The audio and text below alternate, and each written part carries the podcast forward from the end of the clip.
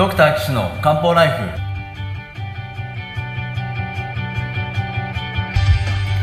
ポッドキャストドクター岸の漢方ライフは医師である岸大二郎がリスナーの皆様から寄せられた体の悩みを中医学をもとにした漢方薬や鍼灸治療の知識で解決するお手伝いをする番組です。現代医学では改善しない辛い症状や病名はあるけれど治療方法がない疾患。検査はしたけれど異常がない症状に対して現代学はもちろん漢方や鍼灸の考え方をお伝えしていくことで皆さんの生活を幸せにする岸漢方クリニックがお送りします。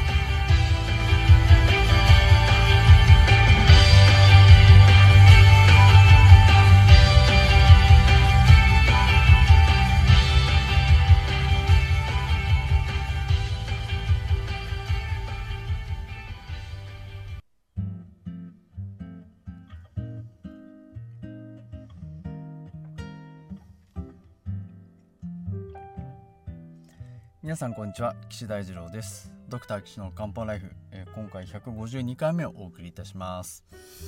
ね皆さんねいつもお聞きいただいてありがとうございます、えードクター岸の漢方ライフは、まあ、あの皆さんのお体のお悩みをですね西洋医学と中医学東洋医学ですね。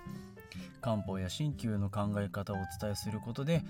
まあ、皆さんの生活をハッピーにしたい、まあ、そんな気持ちであのこの番組をお送りしているわけなんですが、えー、と私がまあそういった考えをですねいろんな方にお伝えしたいということで2014年から、えー月に1回、えー市民公開講座、まあ、勉強会をね、まあ、やっているわけでございます。でその中でも好評だったあの「便秘」っていうタイトルについてですねえっと 皆さんがこう勉強会行きたくても行けないよとまあそういった声をまあ、ずっとあの承ってたんですけれどもまあなんとかねポッドキャストでお伝えできないかなと思ってえっとなるべく聞きやすい長さに編集してですね皆さんにお届けしているシリーズであります。え前回からね中医学の話に途中突入したわけなんですけれども、え今回はですねえっと肺の話をします。肺。ねなんで肺の話をするんだろうっていうね不思議な便秘なのになんで肺が関係あるのかなって思うお思いの方もねたくさんいると思うんですがまあ分かってる方はねああの大腸便を作る大腸と表裏の関係にある肺の話は重要だよね。うん。とか、まあ、あの肺が上から下に木のあ上下に木の流れを作るのとあの便を下に下ろすのって重要だよね。まあ、あとはその肺は潤ってると調子がいいけれども乾燥しちゃうと困るよね。ってじゃあその乾燥って何ですか？みたいなところはねピーンときてるんだと思うんですよね。うん。まあやっぱりその西洋医学と違うのはその便秘だから大腸だけ見ればいいっていう学問ではないわけなんですよ。やっぱ体全体を見て目に見えるものも目に見えないものも考慮してでそれで今の現象が起こっているのか何で起こっているのかっていうところをですね一生懸命その分析してまああの2000年ぐらい前のねあの方たちから連綿と受け継いでいるこの考え方が、まあ、現代でも全然通用するし、まあ、むしろこっちの方がいいんじゃないのっていう分野もまあ当然あるわけなんですよね。うんまあ、特にこの便秘っていうことに関しては、まあ、あの最初の方でも申し上げましたけれど刺激性の便秘薬と非刺激性の便秘薬ね。腸を刺激して、えー出すあの便通を出すか便を柔らかくして出すかっていうまあそういうねあのお薬だけではなかなかその対応できませんよと。ね。それで皆さんお困りじゃないですか。便が出ないうまくいかないすっきりしないとかね。で巷にはいろいろなこう薬が溢れてたりしてね。結構テレビ CM でもあのはっきりねあの便秘とか言わなくてもすっきりお通じがとかね。朝を快調にとかでね。まあなんかそのオブラートにくるんで CM してることが多いかなっていう気がしますけど。やっぱそういうあのえっとですね食べる出す寝るっていうこのもう3つはですね人間の基本的なねあの快調な生活のバロメーターですからやっぱりそのうちの一つの出すっていうところはですねやっぱとっても重要なわけなんですよね。うん、そういうことでですね中医学的にはその肺も考えておかないと便秘にはあ便秘をうーん治すのにはちょっと足りないよと片手落ちになっちゃうよといったところでですね今回肺が大事なんですっていう話をですね、えー、やっております、えー、さてじゃあ早速ねこの回に聞いてもらいたいなと思いますので行ってみましょう。さあどうぞ。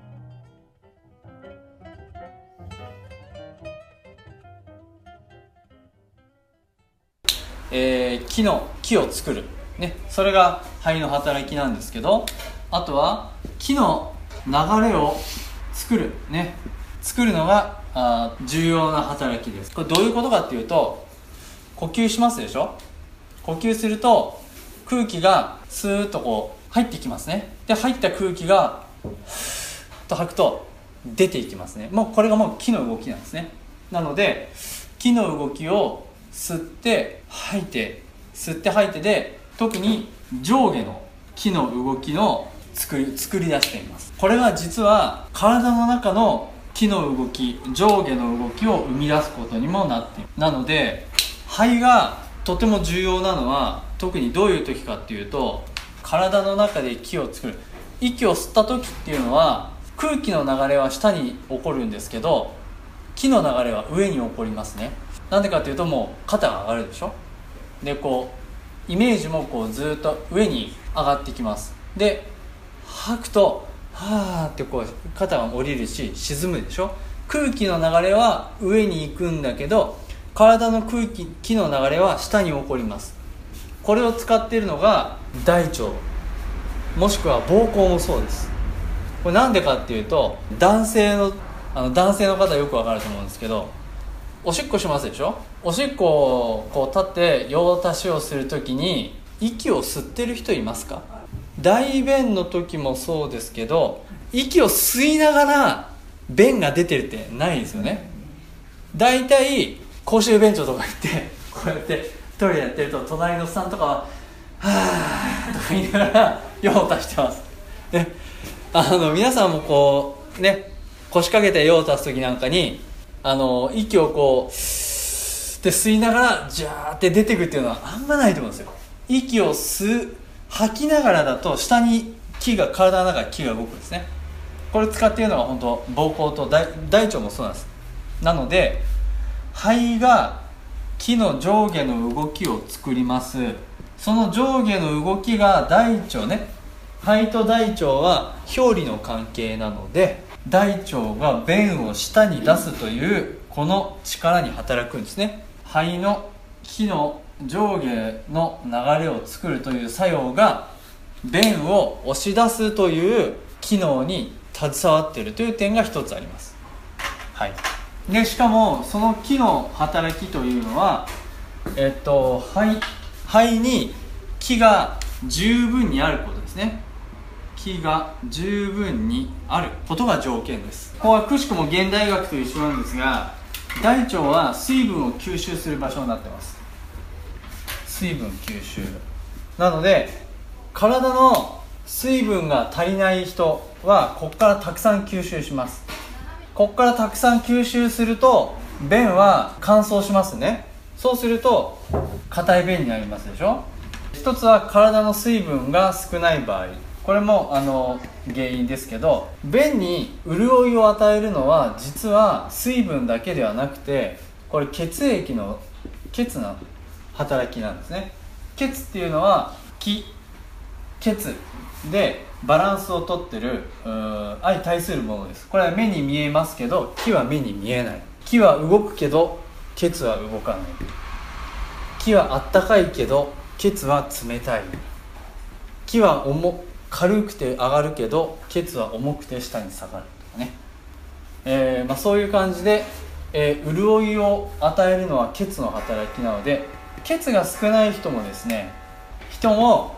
便秘になりやすいですね。体が乾いてる人ももう便秘になりやすい。あとは肺が気が十分にある人はいいんですけど十分にない人は肺の働きが弱い人は便秘になりやすいというこういうパターンがいくつかあります。じゃあこの肺のに力が十分ない人っていうのはどういう人かっていうと、えー、簡単に言うと呼吸器疾患がある人ですね。喘息とかと慢性閉塞性呼吸器疾患、まあ、まあ COPD ですね。えっ、ー、とタバコ吸いすぎて肺がスカスカになっちゃう肺気腫ですとか、まあ、いろいろあの肺昔言うと肺結核ですとかね。ああいう方っていうのは肺が十分に気がない。気がないと肺が働かない。肺が働かないっていうことは上下の気のね体の中の上下の気の動きができない。ということは便を押し出せないですね。押し出せないパターンの便秘があこの方です。こう息んでも出てこない。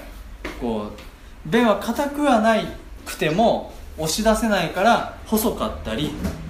ちょっとしか出なかったり何回ちょっとしか出ないから何回も何回も行ったりということがこう特徴で見られたりします。さあ皆さんいかがだったでしょうか？まあ、肺はね当然呼吸を司るので息を吸ったり吐いたりっていう機能もあ当然あるんですけど、あのー、呼吸することでね気の流れを作ります。っていうのがとても重要なあ働きなんですね。まあ、あとはその水分を体中に巡らすっていうのも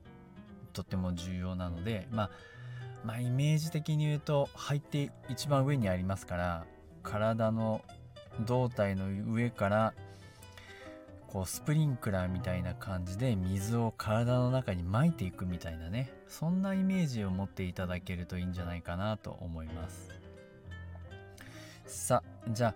次回はですね今度はあのまさに大腸のお話をさせていただいてですね中医学的なあ漢方治療の、まあ、まとめというかですねに入り入れるのかなと思いますので是非最後皆さんお聴きください。えー、ドクター吉の漢方ライフはもともとは皆さんの体調の不良についてあのお便りをいただいてそれについてお話をする番組なんですがえー、体の不調のお便りは適宜、えー、募集しております。岸漢方クリニックのホームページの URL からのお問い合わせ欄からお寄せください。ホームページの URL は高崎漢方人道 .com です。takasaki-kanpo.jimdo.com です。